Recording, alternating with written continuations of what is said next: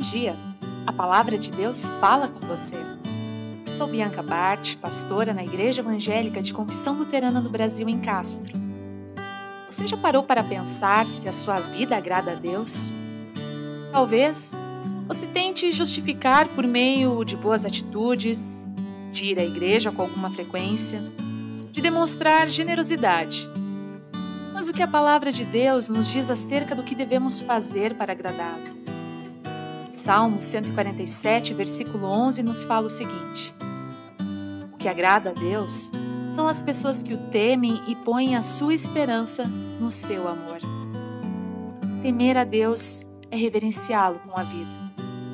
Temer a Deus é ter uma reação positiva diante do seu falar, crer que a palavra de Deus ela fala contigo. Temor a Deus se apresenta em aspectos muito práticos uma vida de retidão, de piedade, de testemunho. Temer a Deus leva a servi-lo, mas não pelo interesse na recompensa, ou como uma obrigação para ganhar pontos positivos com Ele. Temer a Deus é demonstrar isso com a vida. É consequência de reconhecer que Ele é Senhor sobre todos os aspectos da sua existência.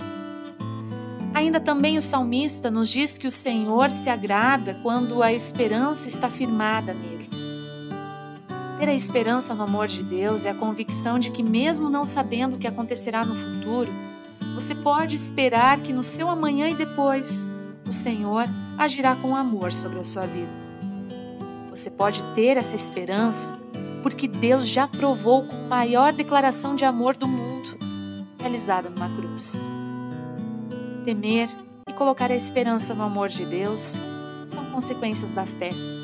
A entrega e confiança muito firme naquilo que o Senhor já realizou por você em Jesus Cristo. Creia e procure viver uma vida que agrada a Deus, mas não por obrigação ou como se isso viesse de ti. Pois somente é possível crer e agradar a Deus, porque Ele já realizou de antemão tudo o que era necessário. Entregue-se confie e viva a partir do amor de Deus que nos alcançou em Jesus Cristo. E amém. Que assim seja a sua vida, para a honra e a glória do Senhor.